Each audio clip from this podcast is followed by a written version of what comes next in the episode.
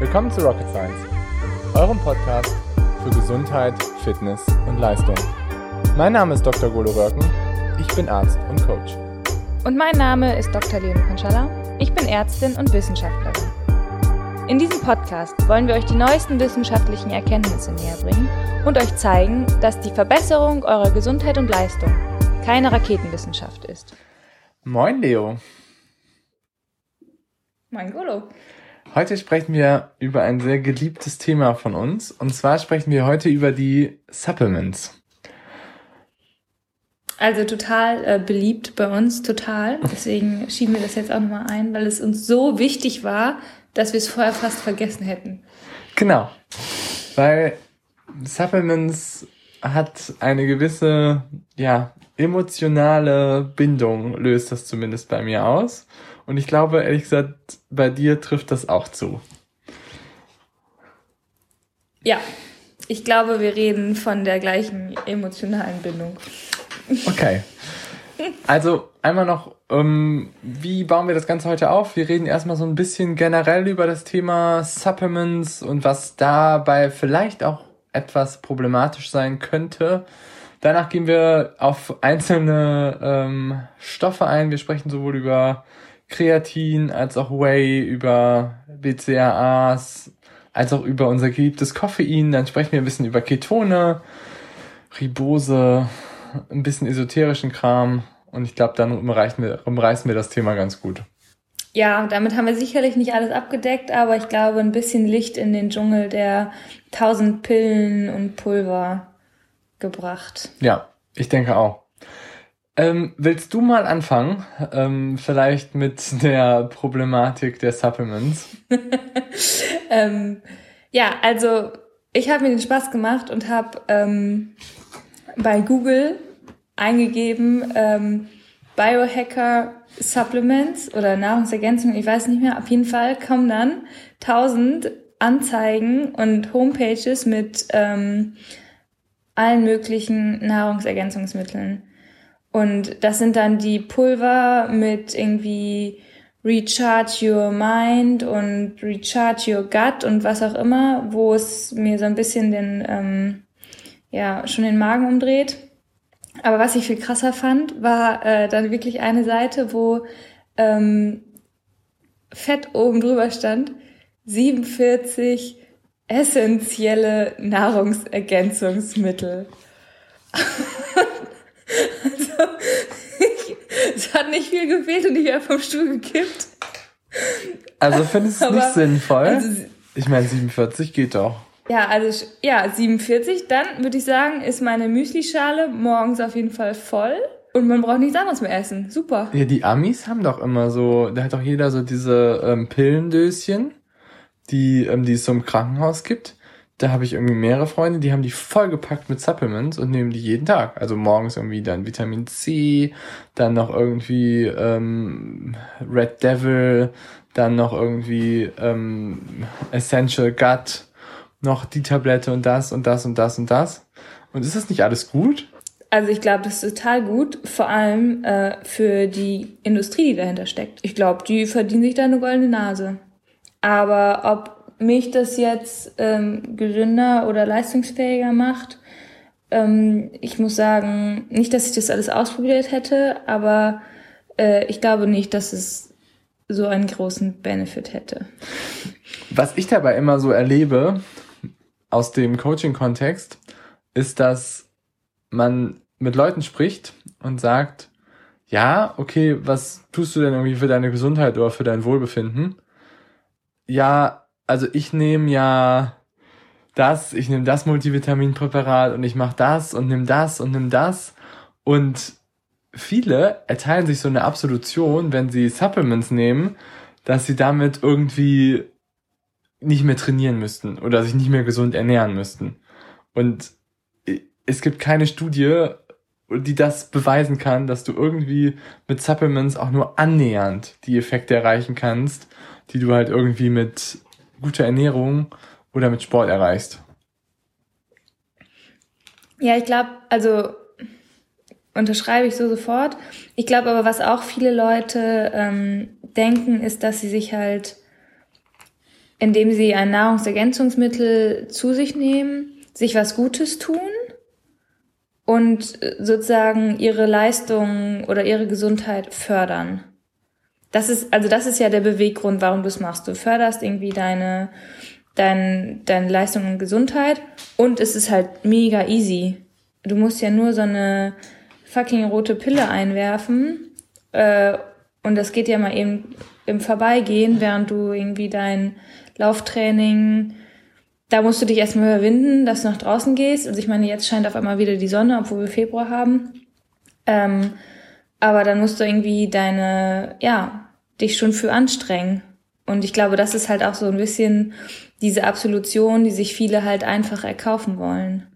Also das ist ja eigentlich wie so ein Ablassbrief, genau. muss man sagen, glaube ja, ich, für viele. Wie so eine Wunderpille, die es dir irgendwie ermöglicht, ja, alles zu erreichen und was halt super, super einfach ist. Ja. Aber ich glaube halt, also ein paar Sachen haben sicherlich ihre Berechtigung, ähm, aber es gibt auch einfach ganz, ganz viel, die diese Berechtigung nicht mhm. haben.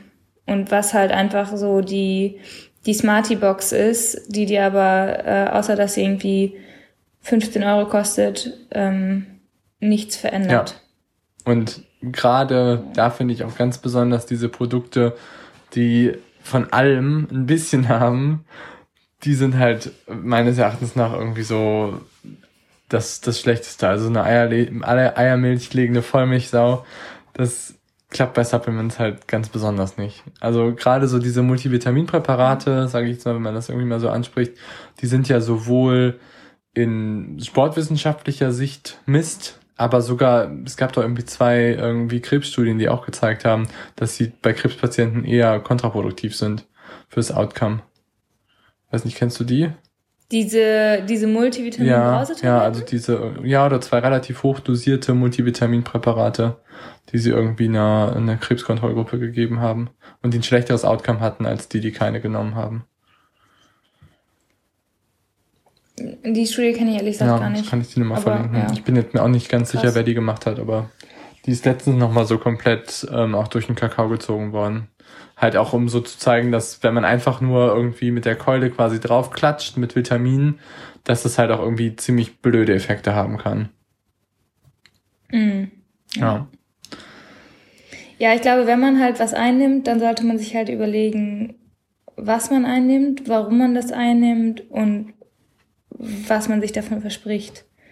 Und das ist halt, ähm, das muss man halt schon irgendwie dezidiert machen. Und da gab es eine andere Studie, die mich halt auch mega erschrocken hat.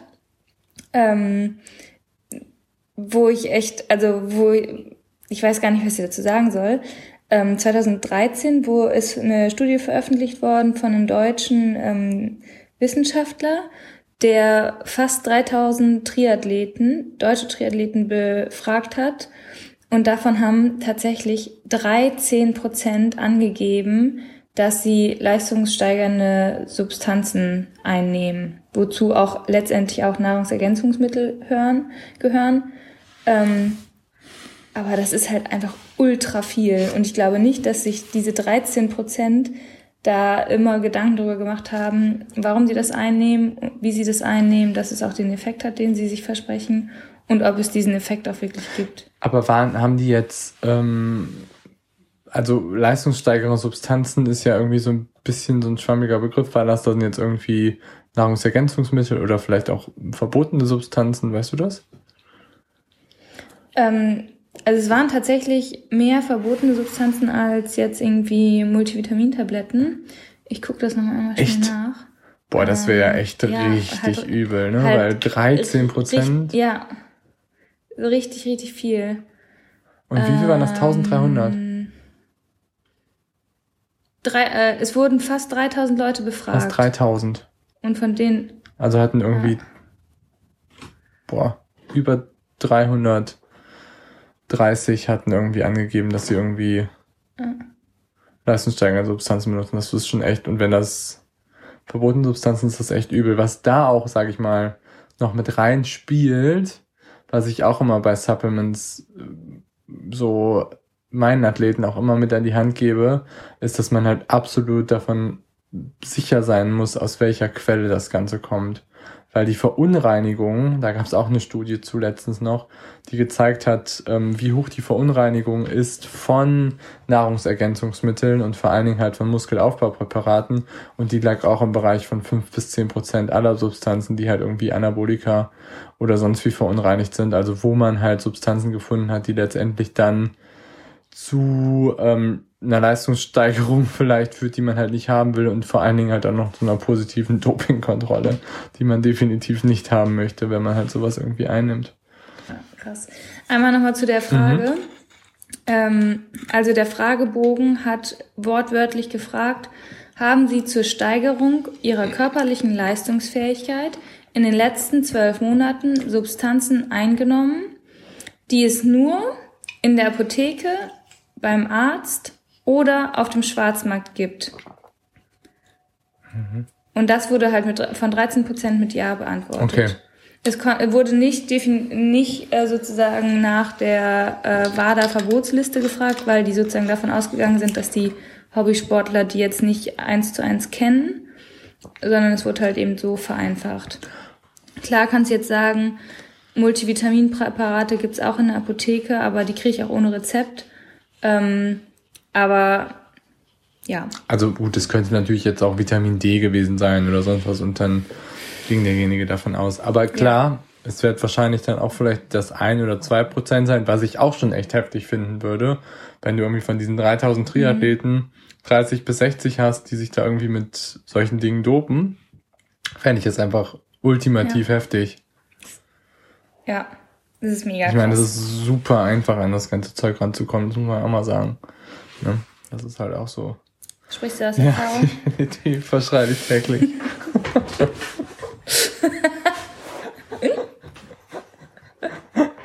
Ach ja. Ähm, genau, aber ähm, jetzt habe ich doch glatt den Faden verloren. Ist aber auch erst halb zwölf, würde ich sagen, wieder noch. ähm, ja. Ja, es, ich laufe jetzt zu Hochtun aus, meine Zeit. Damn it. ähm, Okay, aber ähm, ich wollte, glaube ich, noch irgendwas gesagt haben. Genau, aber bevor wir jetzt irgendwie nachher noch auf die Dopingschiene zu sprechen kommen, wo wir auch noch definitiv einen dicken Podcast zu machen werden, ähm, sprechen wir doch mal über Supplements und ihre Wirkung. Oder hast du noch was zum generellen Thema? Nee, ich finde, damit habe ich jetzt genug Bomben platzen lassen, oder? Also immer schön Multivitaminpräparate nehmen, ne? Auf, Auf jeden, jeden Fall. Fall.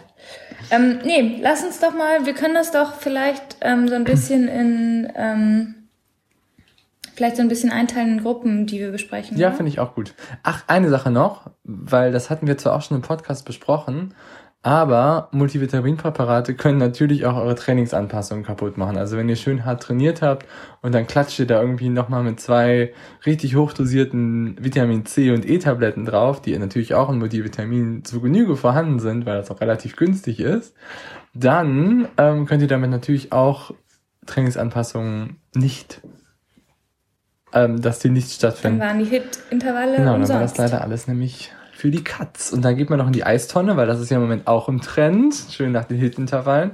Mhm. Und dann ist das auch wieder alles für die, für die Katz. Ja. Okay, aber finde ich gut. Das ist krass, ist dir das auch aufgefallen? Im Moment ist doch. Mit den Eisbädern? Ja. Ist, ist richtig verrückt. Ja, definitiv. Oder? das sollten wir auch nochmal im Podcast aufnehmen. Ich finde das ja eigentlich ganz cool. Haben wir doch schon ja, gesagt. Stimmt. Aber was die Mechanismen dahinter sind. Haben wir schon mal? Ja, hast ja, vielleicht recht. Naja, ja. okay. Naja, egal. Also, dann sprechen wir doch mal über die Präparate zum, wo müssen wir anfangen? Muscle? Ja, Gains, Gains finde ich auch gut. Sehr gut. Ja, Gains. Da fällt mir natürlich zuallererst Way ein. Und ich glaube, da bist du jetzt Expertin, ne? Way. ne? Way. Ja, ich muss sagen, also nee, Expertin bin ich ja nicht. Ich muss, also tatsächlich habe ich das heute erstmal gegoogelt, weil ich einfach da null Expertin bin. Und jetzt habe ich erstmal verstanden, dass es drei verschiedene Formen von Whey Ja, Moment, wir müssen erstmal sagen, was Whey ist.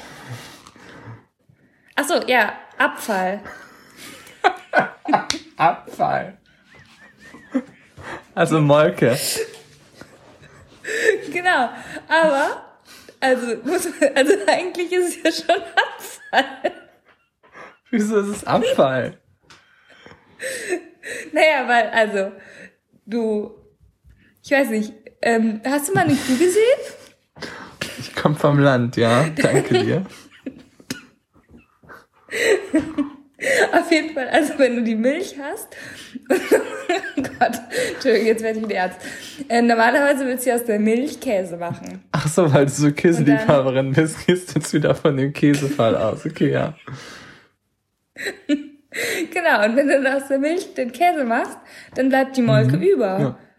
Und dann, sonst wurde sie halt, also oft weggeschmissen und jetzt wird sie ja zu Whey. Ja, dann gibt's Casein, ne? Und dann gibt's halt Whey noch so als Überbleibsel, oder? Ja. Genau, Casein wird zum mhm. Käse. Und Whey wird, äh, Molke wird zu Whey. Aber Whey ist definitiv natürlich ein sehr ähm, schlankes Eiweiß, also es bringt relativ wenig Fett mit, soweit ich das weiß. Und es hat, glaube ich, auch alle essentiellen Aminosäuren, oder? Yes. Deswegen ist yes, es so beliebt zum Gains mit Whey. Genau, weil halt, also genau, also Whey hat halt alle essentiellen Aminosäuren und es gibt aber jetzt sozusagen drei verschiedene Arten, das Whey aus der Molke rauszuziehen und deswegen hast du einmal äh, ähm, Konzentrat, Isolat und Hydrolysat. Und Konzentrat ist sozusagen noch verhältnismäßig fett- und kohlenhydratreich und ähm, hat auch immer noch Laktose. Und Isolat ist praktisch wirklich schlankes Protein ohne Laktose mit super wenig Fett und Kohlenhydraten, also eigentlich die Proteinkeule hoch 10. Und das Hydrolysat ist sozusagen schon das aufgespaltete, aufgespaltene ähm, Protein, was einfach noch viel schneller aufgenommen werden kann vom Körper. Also da muss man sich dann auch überlegen, warum nehme ich Whey und wie schnell brauche ich das? Äh, brauche ich lieber, will ich lieber ein Hydrolysat oder ein Isolat oder ein Konzentrat? Okay. Also wenn du jetzt eine Hit-Einheit machst, die vor, sofort das Whey Hydrolysat nehmen, oder? Also, das musst du mir jetzt sagen. Hilft dir das? I doubt it. Also, absolut. Das ist halt auch so das Ding, was ich da auch irgendwie immer wieder so sehe, gerade bei, ja, bei Ausdauersportlern, wie viel und wie schnell brauchst du da irgendwie auch Protein. Und jetzt irgendwie, wenn du eine super harte Session oder sowas hast, finde ich halt irgendwie, dass Kohlenhydrate halt eigentlich eher das Wichtigere noch sind. Und dann sollte halt irgendwie schon natürlich ähm, hochwertiges Protein zugefügt werden. Aber ob es dann immer der Eiweißshake sein muss, ist mal so dahingestellt. Mhm. Also ich finde, das ist, ähm, ich meine, du, du siehst das ja auch so, dass man irgendwie Nahrungsmittel halt unterteilt, wie stark sie irgendwie verarbeitet sind. Und wenn man jetzt irgendwie was nimmt, irgendwie wie Whey, was halt irgendwie natürlich auch ein verarbeitetes Lebensmittel ist, aber wie du halt auch gesagt hast, dass man das irgendwie das Konzentrat ist am wenigsten verarbeitet, meinst du doch, oder? Ja. Dann ja, finde genau. ich, ist es eigentlich noch eher ein hochwertigeres Produkt, als wenn du halt irgendwie was nimmst, was noch mehr verarbeitet ist und noch mehr verarbeitet ist und aufgespalten ist. Weil natürlich reagieren Sachen im Körper anders, wenn sie halt mehr verarbeitet sind, als wenn sie halt irgendwie in ihrer relativ natürlichen Form vorkommen, wo wir das halt irgendwie kennen, was wir seit tausenden von Jahren irgendwie essen. Und deswegen betrachte ich Eiweißshakes immer als okay, aber nur als sinnvoll, wenn du halt gerade nicht die Möglichkeit hast, dich irgendwie sonst zu fuelen. Es gab doch mal ähm, diese Studie irgendwie mit Eiweißshake versus Käsebrötchen. Kennst du die? Nee. Was effektiver ist. Echt ja. jetzt? Ja, erstmal irgendwie. Ähm, Käsebrötchen, Es war gleichwertig, ja. Es war kein großer Unterschied dazwischen. Es war tatsächlich ja, es gleichwertig. War ziemlich gleichwertig, ja. Es war aber auch eine relativ klein angelegte Studie, kann ich auch nochmal verlinken. Und ähm, 5 versus 5 Ja, versus 10 versus 10 oder 15 versus 15 oder so in der Art. Und welches halt irgendwie mehr zum, zum besseren BMI geführt hat. Es war eher so eine Gesundheitsstudie und zum athletischen Körperbau und da war es halt irgendwie gleichwertig. Also kannst du auch Casein nehmen mit Käsebrötchen. Muss nicht unbedingt Whey nehmen. Aber ich finde trotzdem, man muss dazu Gut. sagen, ich finde schon, dass die Eiweißshakes auch ihre Be Be Daseinsberechtigung haben. Ne? Gerade so, wenn man irgendwie Situationen hat, wo es vielleicht irgendwie mal schneller gehen muss oder so. Aber dann würde ich halt auch eher so zu einem, zu was greifen, was, mm, ja, nicht so stark verarbeitet ist. Und das Problem ist ja auch, dass da halt auch dann noch häufig noch Zusatzstoffe drin sind. Ja, dass es Whey eben nicht alleine kommt, ne, sondern irgendwie mit Erdbeerflavor. Genau. Und dann hast du da halt eine Million noch irgendwie Farbstoffe und Geschmacksverstärker und sonst was drin. Und dann sieht das Ganze, finde ich, schon wieder ganz anders aus.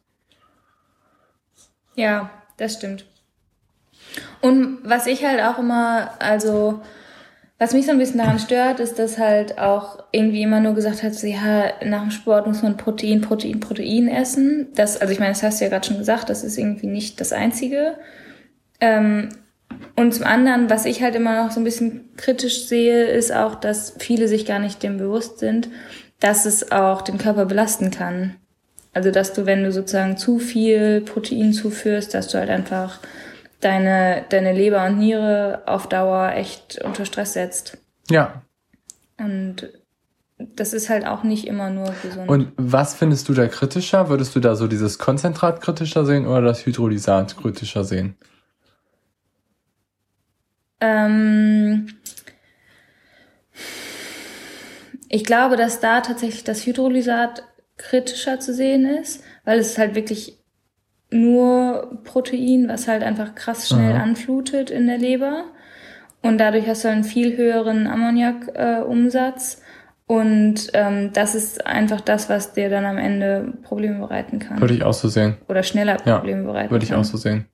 Also nicht alles, was schnell verfügbar ist, ist immer gut, ne? Ja. Das ist sowohl so beim Blutzuckerspiegel, das scheint aber vielleicht auch beim Protein auch so zu sein. Ja.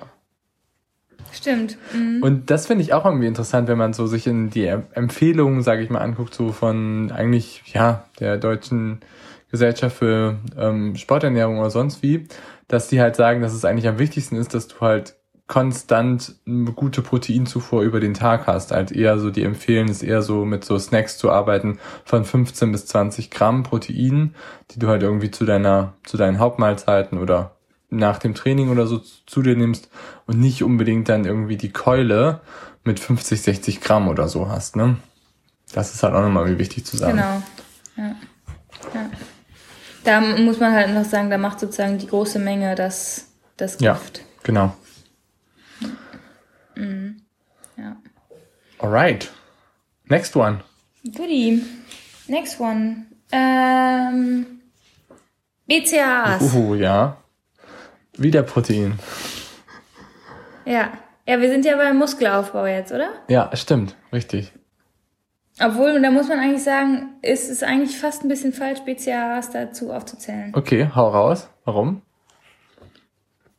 Ähm, also vielleicht erstmal kurz zur Erklärung. BCAAs sind ja ähm, auch Aminosäuren, äh, also Protein im, in gewisser Weise, nur halt einzeln. Ähm, und eben die äh, verzweigten Aminosäuren Leucin, Isoleucin, Valin, die halt angeblich gute Gains machen sollen beim Muskelaufbau. Ähm, aber die haben halt tatsächlich auch ähm, so ein paar andere gute Funktionen. Oder glaubt man, dass sie die haben. Und zwar, dass sie äh, praktisch, wenn du ähm, also wenn du Sport machst, dann ähm, baust ja Ami oder Proteine um, setzt Aminosäuren frei, ähm, die, dann- die dann in, die- in die Blutbahn gelangen. Und genauso passiert das eben auch hier mit deinen Fetten. Und dann hast du halt eben freie Fettsäuren und BCAAs oder Aminosäuren in deinem Blut. Und die ähm, sollen sozusagen oder die wollen alle ans Albumin und daran binden. Und gebunden gehen die dann zur Glutienschranke. Und da hast du jetzt, wenn du sozusagen mehr BCAAs hast, einen relativen Mangel an, ähm, ich glaube, Tryptophan war's. Und dann passiert nämlich das Problem, dass du sozusagen mehr Tryptophan ins Gehirn äh, schleust und dadurch höhere Serotonin-Level kriegst und dadurch, jetzt kommt's nämlich, physisch und mental ähm, erschöpft bist. Durch Serotonin? Und das führt dann nämlich dazu. Aber es macht ja. glücklich. Und das, aber es macht glücklich. Du bist dann glücklich, aber erschöpft. Ja, gut, okay. Und das führt dazu, dass deine Leistung nachlässt. Das war mir vorher ehrlich gesagt nicht klar, dass BCAAs so auch äh, funktionieren. Also Leute, sollen. ihr könnt euch jetzt aussuchen. Entweder ihr nehmt BCAAs, seid unglücklich, aber leistungsfähig. Oder ihr nehmt keine BCAAs und seid glücklich, aber fertig. Also ich als Arbeitgeber ja. würde sagen, Leute, greift dann nochmal in die BCAAs-Kiste. Kommt schon. Gar nicht schlecht. Ja, interessant, Leo. Das ist echt ein Fun Das ist mega spannend, oder? Das ist echt spannend, es ja. Äh, fand ich, fand ich mega spannend. Naja, auf jeden Fall kannst du halt dann deine physische und mentale Fatigue durch äh, BCAAs sozusagen mindern. Und dann, ähm, ja, bist du leistungsfähiger. Und gleichzeitig kannst du natürlich auch deine Muskel äh, Damage, ähm, äh, wie, wie sagt man das auf Deutsch, deine sozusagen die Verletzungen äh, im Muskel, die du durch den Sport machst, äh, setzt, schneller wieder hm. reparieren. Also Proteinbiosynthese ist auch. Da gab es doch auch mal eine Studie, die sich auch angeguckt hat, wie BCAAs, ähm, ob sie wirklich besser sind als die einzelnen Aminosäuren, wenn man sie halt irgendwie einzeln einnimmt. Und da ist, haben sie es halt auch verglichen mit der mTOR-Aktivierung, also wie quasi, haben wir auch schon ja. mal gesprochen. mTOR ist so ein ähm, ja, Enzym, was halt Muskelwachstum stimuliert. Und dann haben sie halt nachher herausgefunden, dass es eigentlich nur Leucin ist, das wirklich die Muskel halt krass stimuliert zu wachsen und alle anderen bringen einfach gar nichts. Und dass man die halt nur noch zusätzlich noch mit einnimmt. Also das fand ich irgendwie auch ganz witzig, dass es wahrscheinlich nur auf eine Aminosäure zurückzuführen ist, die halt wirklich stimuliert. Ja, ist abgefahren. Aber, also um das einmal abzuschließen, Genau, Valin ist halt sozusagen das, was sozusagen deinen Muskel wachsen lässt. Und die anderen helfen aber auch dafür, dass dein Spiegel im ZNS gut ist und du sozusagen die Fatigue hast oder nicht. Ist hast. es Valin oder ist es Leucin? Ich, ich, dachte, dachte mal Leucin. Hast du Leucin ja. Gehört? Oh, ich dachte Valin. Okay. Wir machen nochmal einen Faktencheck. Wir packen es nochmal nachher unten in die Show Notes. Ja. Sorry. Nee, es kann auch mein Fehler ähm, sein. ich glaube, das ist Leucin. Bei Aminosäuren haben wir es auf jeden Fall. Da verhaspeln wir uns immer. Ja, auf jeden Fall. ja. Naja, auf jeden Fall mit den BCAAs, die sind ja irgendwie krass gehypt, muss man sagen. Und ähm, so logisch das alles klingt und so interessant ich das finde und wie gehypt mich das oder wie, wie sehr mich das gehypt hat, als ich das rausgefunden habe. Ähm, die Studienlage zeigt keine bessere Leistung. Okay, also können wir den, den Topf mit den BCAAs in der Firma wieder vergessen, ja? Wunderbar. Ja, gut. Ja. Wenigstens macht's, macht's dann nicht unglücklich. Auch nicht so schlecht. Wenn ich sie aufstelle. Ja. Ja. ja. Okay, next one. Willst du noch was Aber sagen? Ich habe noch einen. Ja, noch ein Fun Fact? Oder noch ein Muskelaufbau? Ähm, oh, warte mal, wer war das noch? Nee, ich habe wirklich noch einen Fun Fact.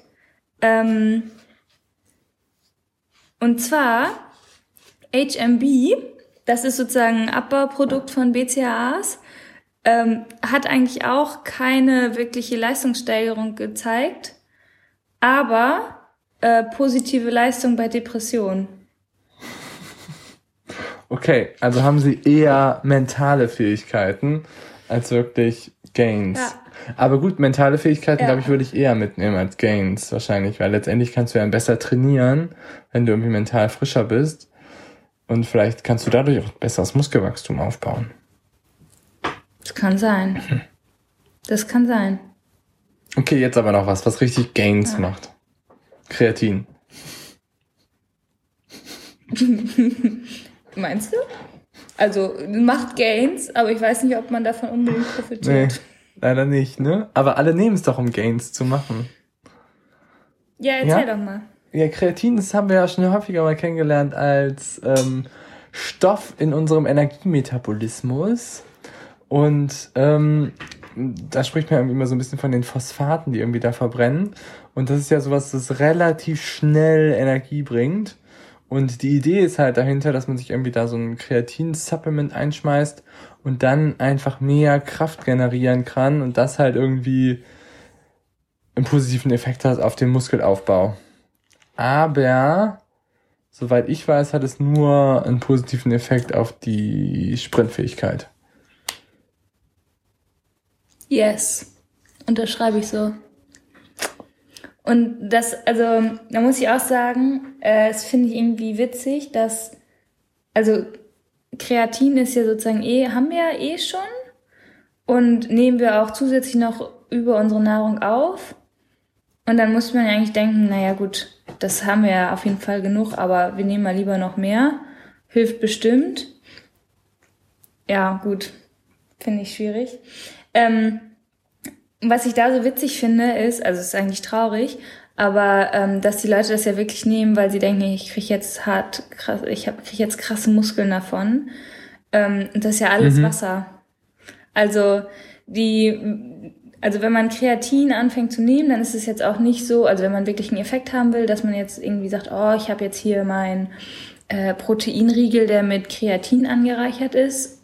Und jetzt esse ich den einmal äh, und dann habe ich irgendwie krass ge Kreatin geloadet.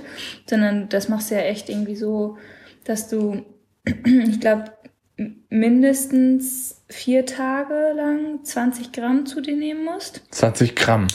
Und Boah, ja, krass. Ist richtig, ist richtig viel. viel.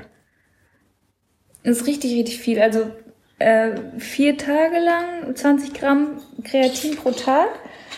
Und dann hast du halt einfach mal einen 25 Prozent Höhe äh, oder einen 25 Prozent gesteigerten ähm, ähm, Speicher äh, an, an Kreatin. Und das führt eben dazu, dass halt einfach ganz viel Wasser sich um deinen erhöhten Kreatinspeicher in deinen Muskeln ansammelt. Und deswegen wachsen die Muskeln. Also sie blähen sich eigentlich nur auf mit Wasser. Und du hast irgendwie 1,5 bis genau. 2 Kilogramm an Körpergewichtszunahme bei Kreatinkuren. Ja, genau. Es sieht dann auch nicht so schön ja. aus, muss man sagen. Also wenn man das rein ästhetisch betrachtet und irgendwie dann sich davon irgendwie Gains erhofft, dann sollte man das ähm, aus guten Fitnessstudio-Kreisen eher in der Massephase machen am Anfang und nicht kurz vor seiner ähm, ästhetischen Skinny-Phase, wo dann irgendwie alles wieder ausschwemmen sollte.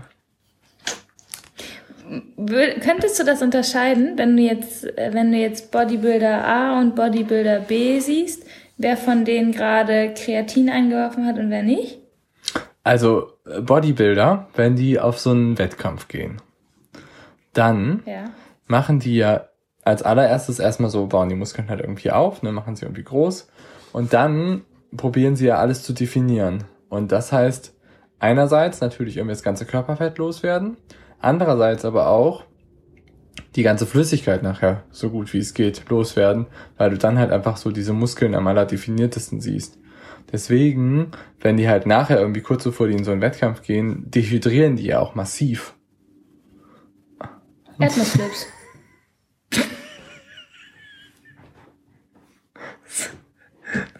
Das wusste jetzt wieder kaum, oder? Ja, Leute, dann nimmt einfach Erdnussflips, dann dehydriert man richtig schnell, massiv. Nee, die dopen sich sogar teilweise mit Diuretika und so, um das halt richtig, richtig nochmal Flüssigkeit zu verlieren. Das ist schon heftig. Das ist auch heftige, heftiger Sport, muss man sagen. Oh, ein stranger Sport. Aber naja, ja, ist ein komischer Sport.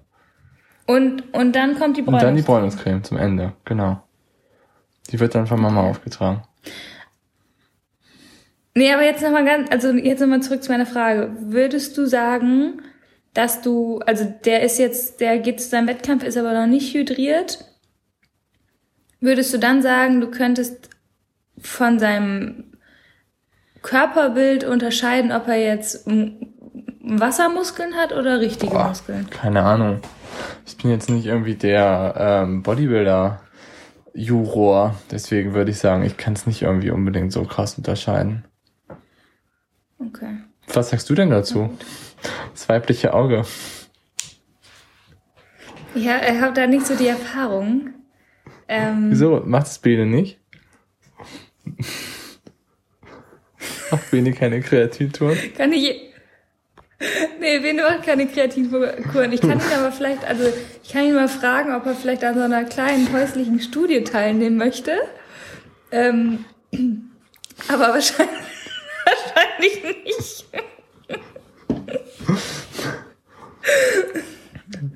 Okay, sehr gut.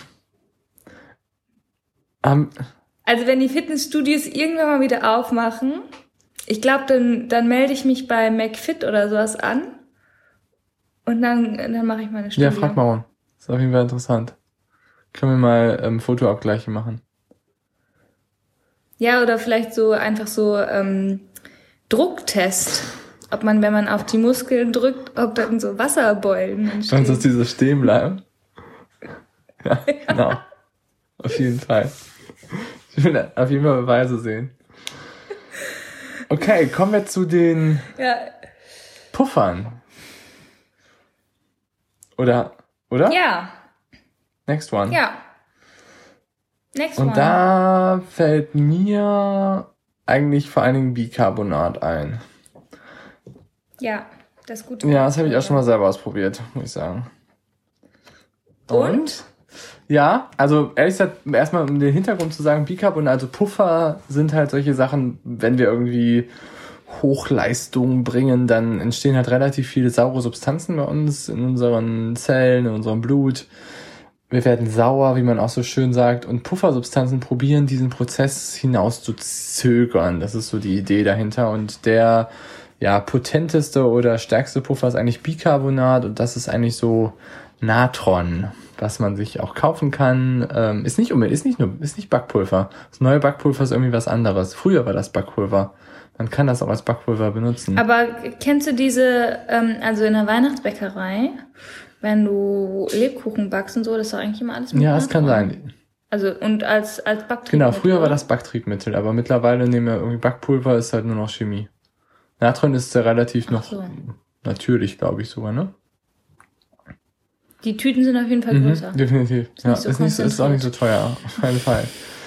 Das Problem an der ganzen Sache ist nur, also man muss schon relativ viel nehmen. Man kann sich mal die Studien von Bishop und so dazu angucken, die halt einen positiven Effekt ge gezeigt haben auf HIT-Intervalle, dass die halt geguckt haben, okay, Leute, die hochintensives Training machen, hat das einen leistungsfördernden Effekt. Und ja, hatte es, gerade in einigen Studien von ihm.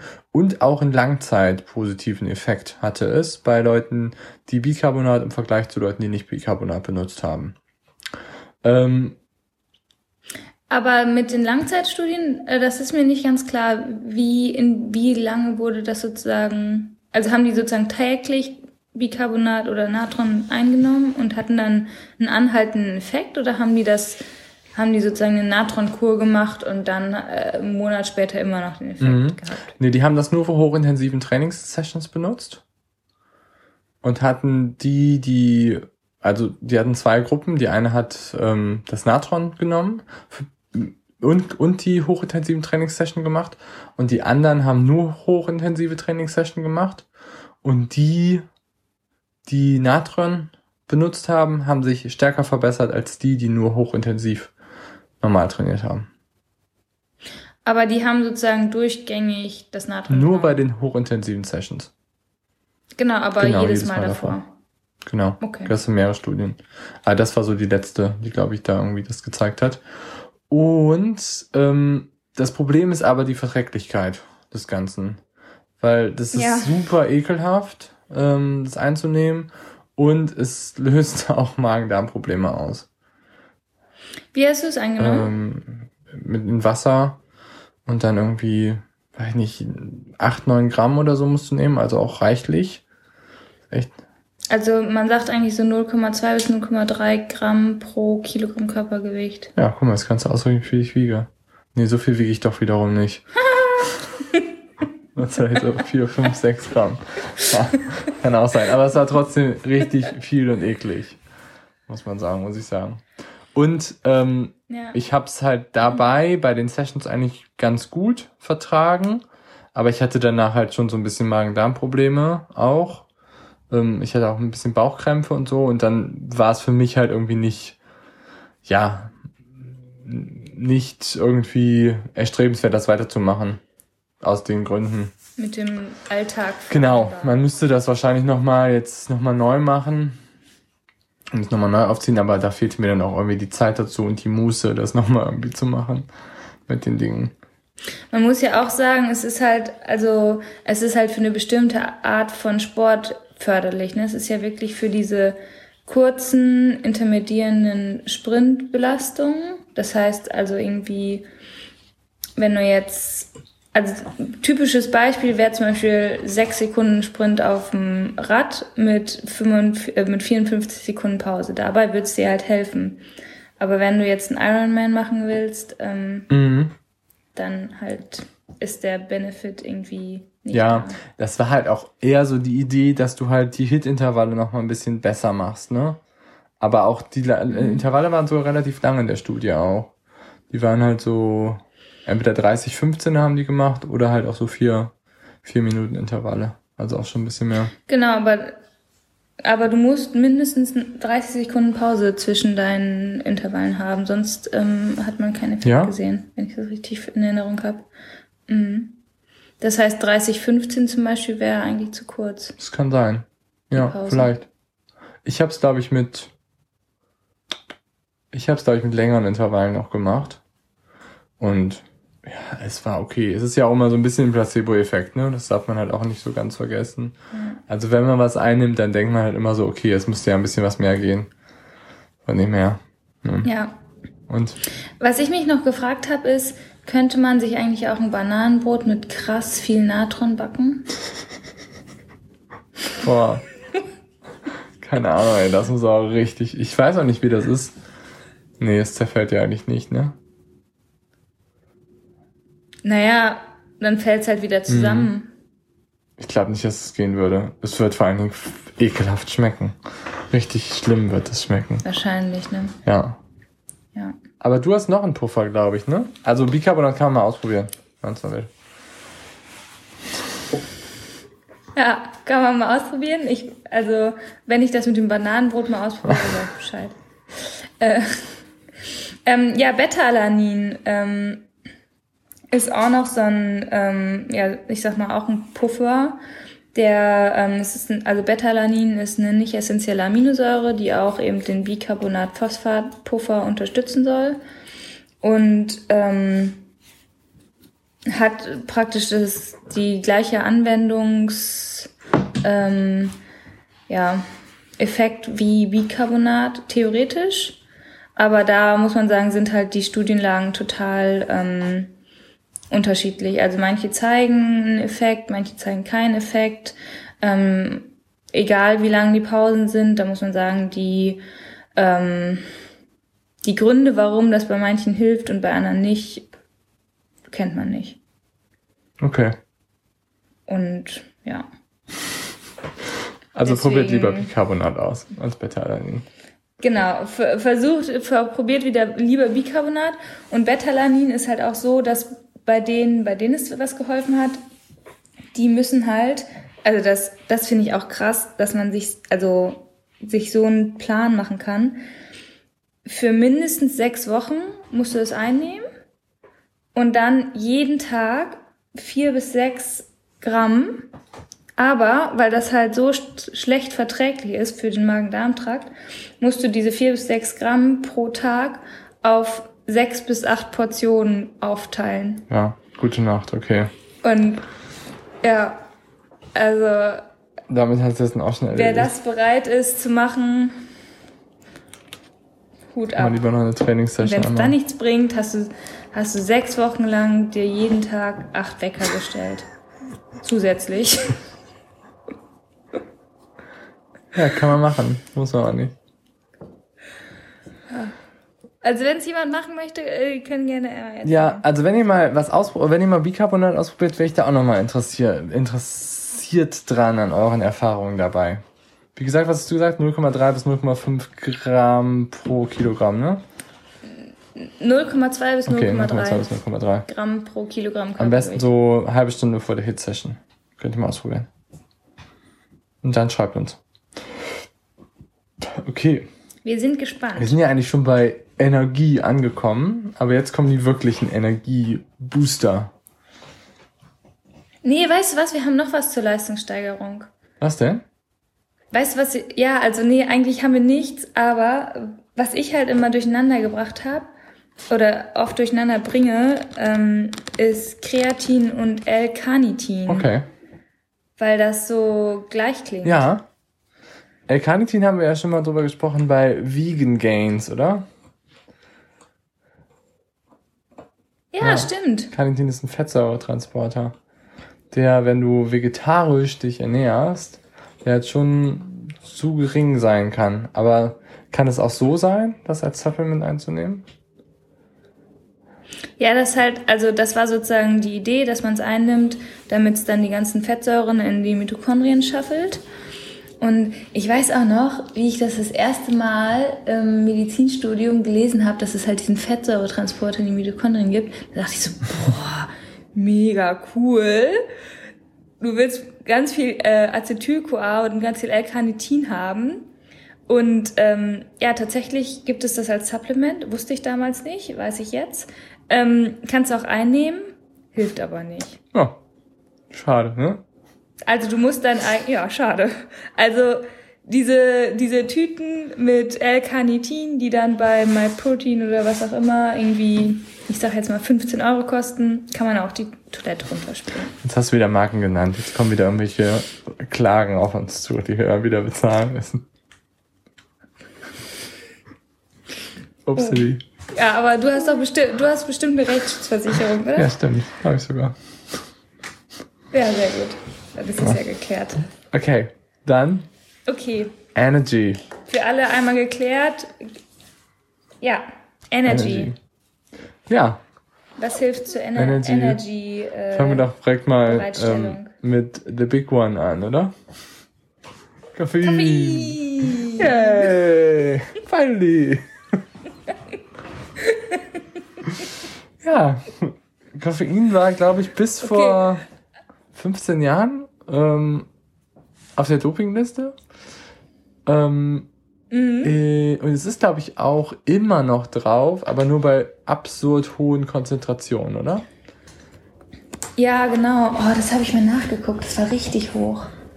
Ähm, vielleicht vielleicht fällt es mir später wieder ein. Dann, äh, dann rufe ich rein.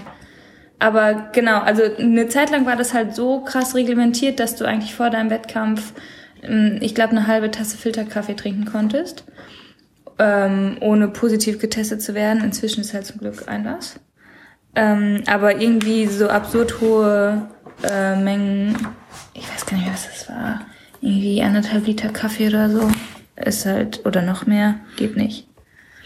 Genau, aber Kaffee, also wenn, wenn Koffein als Nahrungsergänzungsmittel heute gezählt, dann ähm, bin ich großer Nahrungsergänzungsmittel-Fan. Äh, ähm, Hat es denn, hilft auf jeden hat Fall. es denn einen positiven Ja. Effekt? In Studien. Ja. Also bei mir in meiner eigenen Studie, ja, der Serotonin-Spiegel geht hoch, sobald ich Kaffee rieche. Ähm, Nein, aber es gibt auch Studien, die das zeigen, dass du deine Leistung verbessern kannst, wenn du ähm, Koffein vorher oder während dem Training zuführst. Und gerade auch so Die Menge kognitiv, ne? Also Mhm. gerade auch wieder so ein bisschen, es hat vor allen Dingen auch, es hat ja irgendwie auch eine natürlich irgendwie anregende Wirkung auf unseren gesamten Körper durch irgendwie Adrenalinausschüttung, aber auch eine krass kognitive, ein kognitives Enhancement. Oder? ja, Ja? das stimmt. Ja. Das ist eigentlich so das, was Ja. ich irgendwie bei vielen Studien immer so krass fand, dass Kaffee halt da halt auch vor allen Dingen da nochmal so einen Kick gibt. Und das merke ich vor allen Dingen. Ja, also, ja, das merke ich leider nicht mehr so doll, aber ich freue mich trotzdem immer wieder drauf.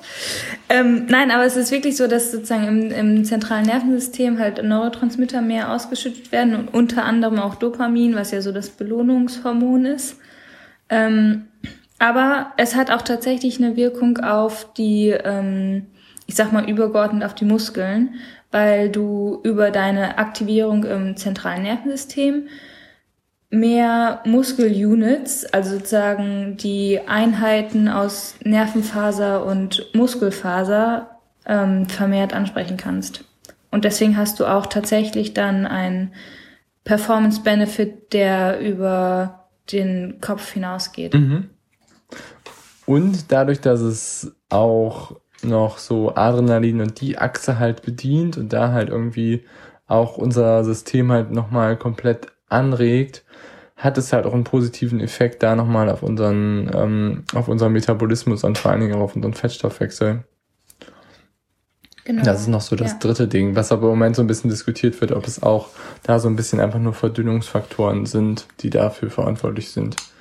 Weil, ja, weil Kaffee ja irgendwie auch eine leicht entwässernde Wirkung hat.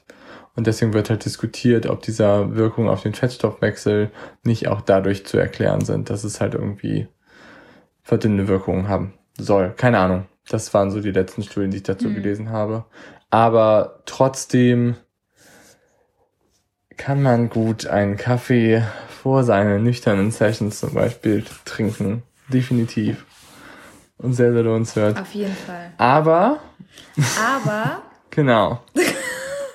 ja, fang du ruhig an.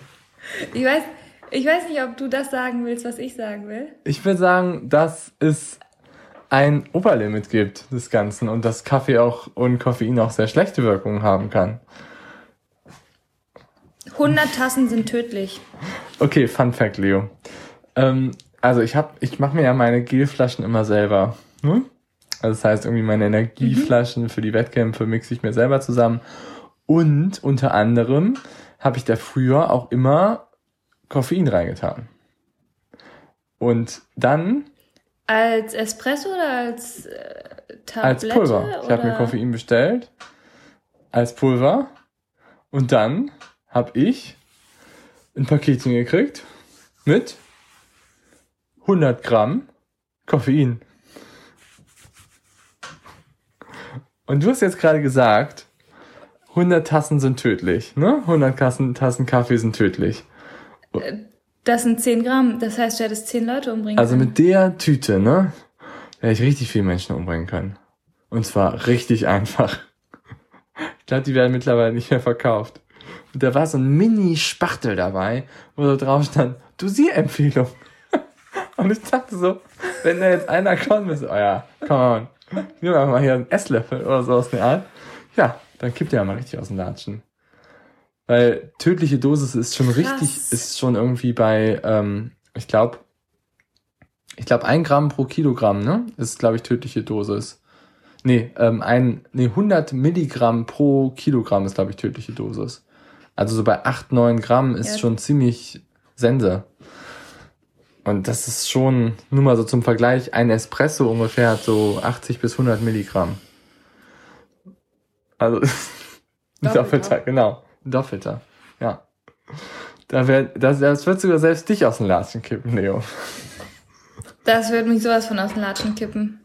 Ja, aber bevor es zu der letalen Dosis kommt, hat Kaffee auch so, ähm, hat Kaffee auch so, kann zu Problemen führen weil es natürlich irgendwie auch so ein komplett Aktivitätsstatus Verschiebung macht und uns in so einen, ja, Erregungsstatus wirft.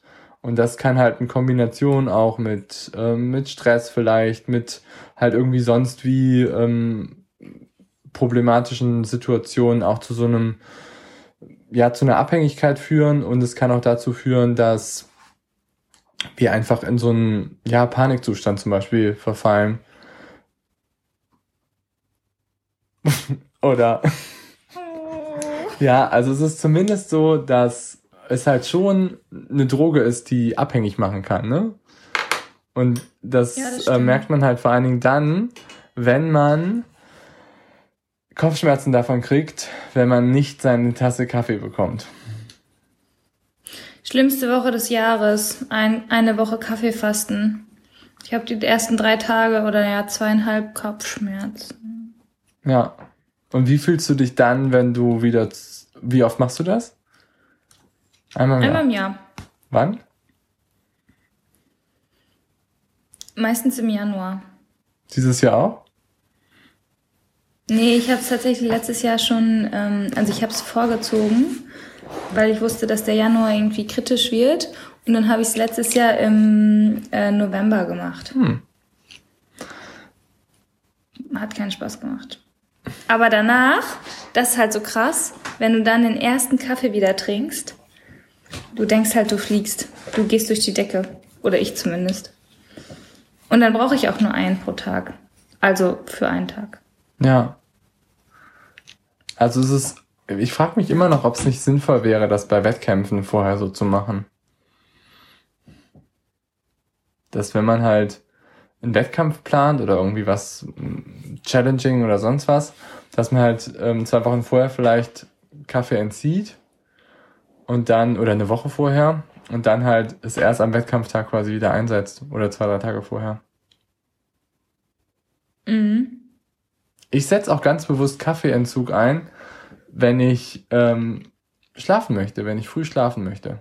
Zum Beispiel, das mache ich wirklich, bei Wettkämpfen, den Tag trinke ich keinen Kaffee, den Tag vorher. Gar keinen. Ja. Echt? Und das hilft mir total, dass ich abends gut runterkomme und schlafen kann. Hm. Insider-Tipp. Okay. Noch was zu Kaffee? Ja.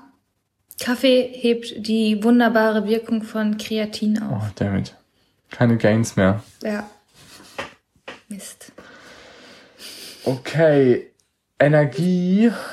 Oh, ich weiß nicht, ob wir das Thema jetzt auch noch ansprechen sollten. Ich glaube, die Folge wird schon irre lang. Welches Boah, Thema? Wir haben schon 56 Minuten. Ähm, Ketone geht ja auch in die Energierichtung. Gut, dann sprechen wir es kurz an. Ähm, Ketone, ja. haben wir ja schon häufiger mal drüber gesprochen, sind ähm, verästerte Fettsäuren. Und die Idee dahinter ist, dass wenn wir Ketone zuführen, dass wir unseren Metabolismus halt noch ein bisschen mehr einerseits in den Richtung Fettstoffwechsel verschieben und andererseits geben wir dem halt noch eine zusätzliche Energiequelle. Das heißt, wir haben irgendwie ähm, Fettsäuren, Fettsäuren, Fettsäuren, Fettsäuren, also Ketone und ähm, unsere normalen Energiespeicher Kohlenhydrate. Und Ketone können halt auch überall verwendet werden. Das heißt, sowohl in unserem Gehirn als auch in unseren Muskeln. Und ähm, deswegen führt man die halt zu. Und da gab es halt ein, zwei Studien, die haben einen positiven Effekt gezeigt auf die Leistungsfähigkeit. Es gab aber auch genauso ein, zwei Studien, die einen negativen Effekt gezeigt haben auf die Leistungsfähigkeit oder keine Verbesserung. Und deswegen kann man da nicht genau sagen, ob die irgendwie positiv sind oder negativ sind. Ähm, ich glaube, da muss jeder mal irgendwie für sich das Ganze ausprobieren.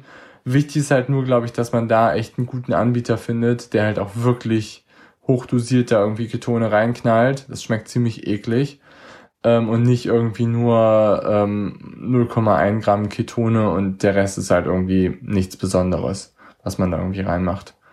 Zum Beispiel, was man da irgendwie mal, es gibt halt, eigentlich gibt es nur zwei oder drei Anbieter, die halt wirklich hochdosiert Ketone halt irgendwie im Moment herstellen. Da muss man sich vielleicht mal ein bisschen informieren. Ich glaube, es ist halt auch also ein Unterschied.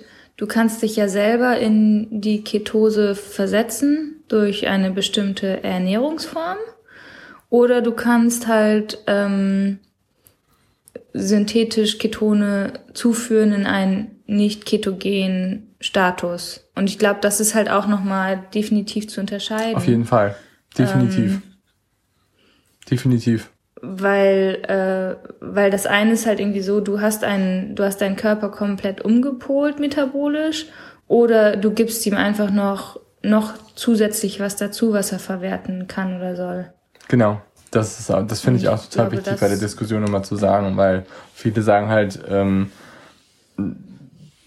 Ketone wirken nicht. Also das kann sein als Supplement, okay, ja, aber es ist ein ganz anderer Zustand, als wenn du quasi in die Ketose gehst, weil dein ganzer Körper in einem ganz mhm. anderen Zustand ist. Genau. Ja, ja. das finde ich auch nochmal wichtig. Und was man da auch vielleicht nochmal sagen kann, ist, dass wie man auch schon eine gewisse Anzahl an Ketonkörpern produziert, ist, wenn man halt ähm, in ähm, sehr langes, eine sehr lange Fettsäure, nee, so eine Medium Chain ähm, Fatty Acid benutzt. Das heißt irgendwie so ein ähm, hochdosiertes Kokosfett oder sowas in der Art. Damit kann man auch schon eine relativ hohe Anzahl an Ketonkörpern produzieren, auch wenn man nicht in einem in einer Ket ketogenen Zustand ist. Das ist so, man sagt immer, das ist die Ketonkörper für den einfachen Mann. die Ketone für den einfachen Mann, die man da einwerfen kann. Aber das, aber da ist ja eigentlich auch so, wenn du jetzt irgendwie MCT-Öl oder Kokosöl oder so zu dir nimmst, dann musst du ja schon auch fähig sein, Ketone herzustellen daraus. Das geht nur einfach leichter als aus anderen Fettsäuren. Aber dafür brauchst du ja schon auch einen relativen ähm, katabolen oder sogar ketogenen Stoffwechselzustand. Das geht ja auch nicht einfach so. Ja, doch schon. Also ähm, ich sag mal, wir produzieren ja immer so normal, je nachdem, bei welchem Stoffwechsel wir sind, vielleicht irgendwie bei 0,05 bis 0,1 Milligramm oder so pro Deziliter. Das ist so, was wir normal produzieren. Und wo man von Ketose spricht, ist halt alles ab irgendwie 0,3 Milligramm. Da sprichst du halt irgendwie von Ketose. Und wenn du halt irgendwie ein MCT-Öl oder sowas in der Art nimmst, dann kommst du schon mal so auf diese 0,3. Auch in einem vielleicht nicht ähm, Keto, ähm, in einem nicht ähm, katabolen Zustand. Mhm, weil du einfach, okay. man sagt halt, weil du halt dieses Mehrangebot hast an, an Fettsäuren, die akut halt auch anfluten, wo wir eben auch über Anfluten gesprochen haben, und dass dann dein Körper schnell fäng, äh, erkennt, okay, uh, hier kommen vermehrt Fettsäuren, ich mache jetzt mal ein paar Ketone. Aber klar okay. ist es nicht der gleiche Zustand, als wenn du dauerhaft in der Ketose bist.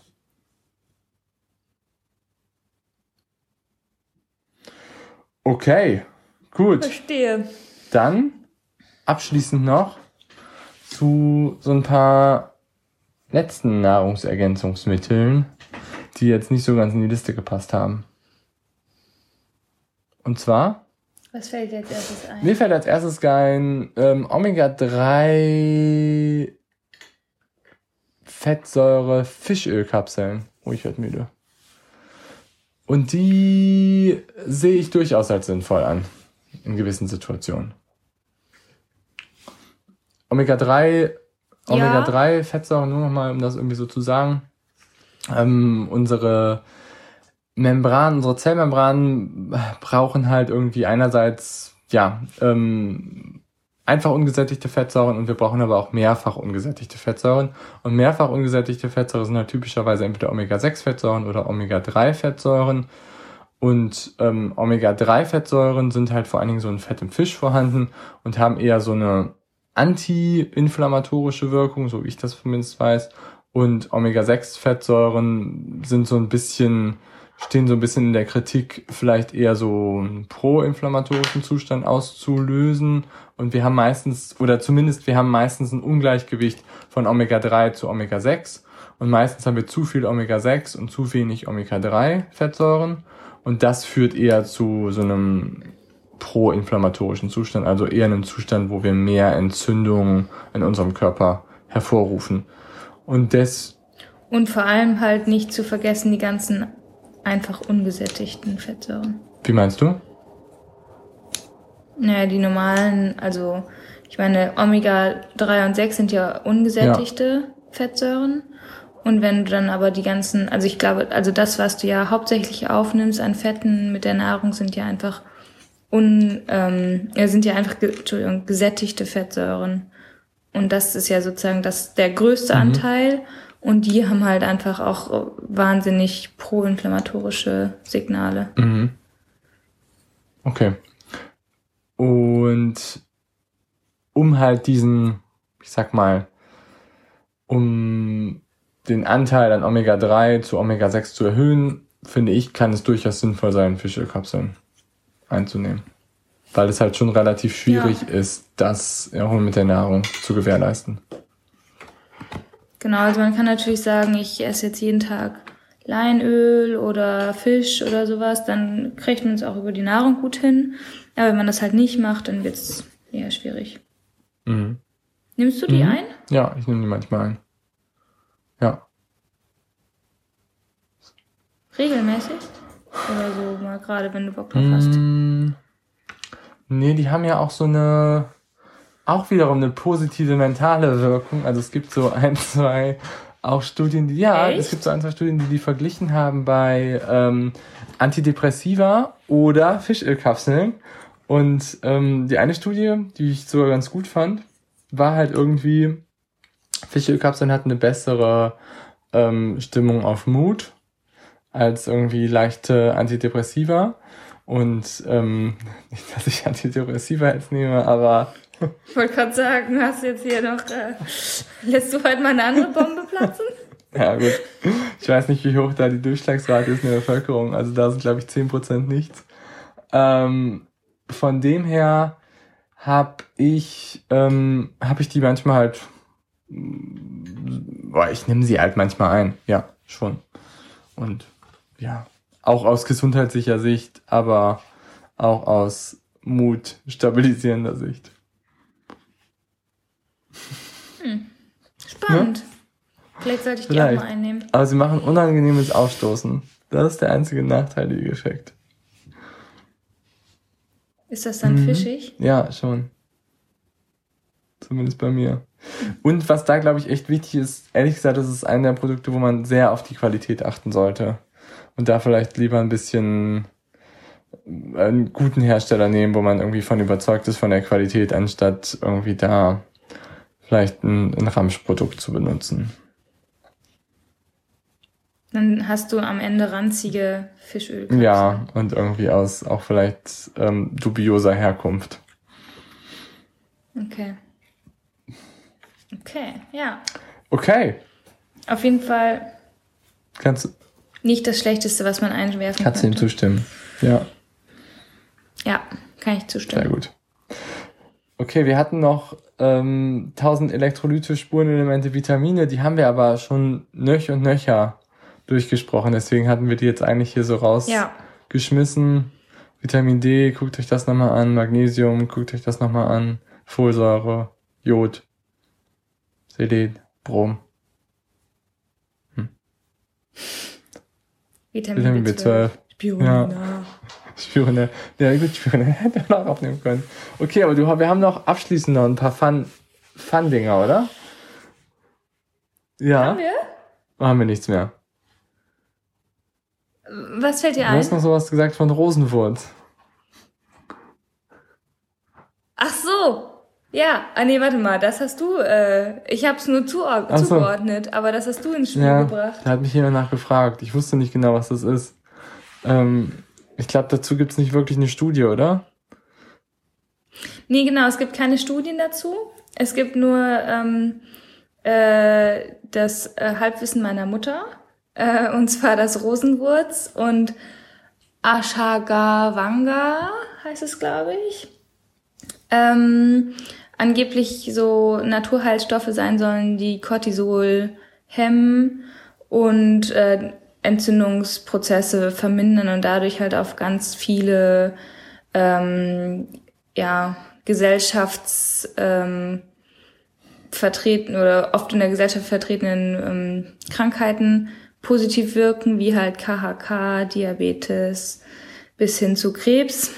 Ähm, ja, das ist, glaube ich, jetzt so das neueste Ding, was man irgendwie teuer kaufen kann. Ist teuer. Ähm, bestimmt. Also weiter, ich habe. Gibt's denn irgendwas, gibt's denn irgendwas Negatives? Wenn das so viel Gibt's denn kann, Negatives? wenn das so viel, nein, das kann, das kann nur Okay. tolle Sachen. Ähm, also man muss einfach sagen, es gibt keine Studie dazu, keine wissenschaftliche, die diese ähm, diese Wirkung wirklich belegt. Oder ich habe auf jeden Fall auf die Schnelle vorhin keine gefunden. Ähm, hier. Rhodiola rosea Extrakt, 100 Milligramm aus der Wildsammlung. Kostet, naja, 15 Euro. Komm, das geht. Kann man, Ja. Aber wahrscheinlich sind da nur, wahrscheinlich sind da nur drei drin. Äh, ja, okay. Hätte ich gedacht, dass es äh, teurer ist. Ja, pass auf, wir können ja einen Selbstversuch machen. Du nimmst das eine und ich nehme das andere. Und, aber dann müssen wir uns ja noch überlegen, was Achso, und danach machen wir noch eine Crossover. Weil Diabetes haben wir Nee, aber wir machen nicht. auch unser Stresslevel, weil wenn es Cortisolausschüttung ähm, verbessert, vielleicht ist das ja ein positiver Effekt auf uns. Aber das ist, also das dann hier nicht randomisiert. Weil äh, du äh, chillst dein Leben auf deiner Baustelle. Alter Leo, ich lade dich gerne mal ein. Chill mein Leben Nein, auf meiner Baustelle. Du eigentlich, dass ich keine Küche mehr habe? Mein kleiner Schrank ist irgendwie die Erde. Und so richtig Sport geht auch nicht mehr, weil ich aber nichts mehr finde. Ich kann nicht mehr mal irgendwie. Ich will meinen Laptop manchmal nicht, weil er unter irgendwelchen Kleiderhaufen verbummelt ist. Kann nicht mehr richtig arbeiten. Ah ja. Und vor allem, und vor allem das Schlimmste, deine Kaffeemaschine ist nicht Nee, sie ist wieder aufgebaut. Ah, okay. Ja. Ja, Ja, dann. also du nimmst hier ähm, Rhodiola und ich nehme das Ashka, Ashkawanda. Ja? Okay, Und dann berichten wir mal. Okay, gut. Machen wir. das war's, oder? Wenn ihr noch irgendwas habt, Ja, ich glaube schon. was ähm, ihr einnehmt und wir nicht in unserer wunderbaren Sammlung, die auch nur eine Stunde elf gedauert hat, ähm, aufgeführt habt, dann schreibt uns doch gerne eine Mail oder guckt mal uns auf die Homepage rocket-racing.com. Da könnt ihr gerne noch ein paar Fragen stellen zum Podcast und vielleicht neue Supplements mit einwerfen. Okay, dann Judy, dann macht's gut, Leute. bis zum nächsten Mal.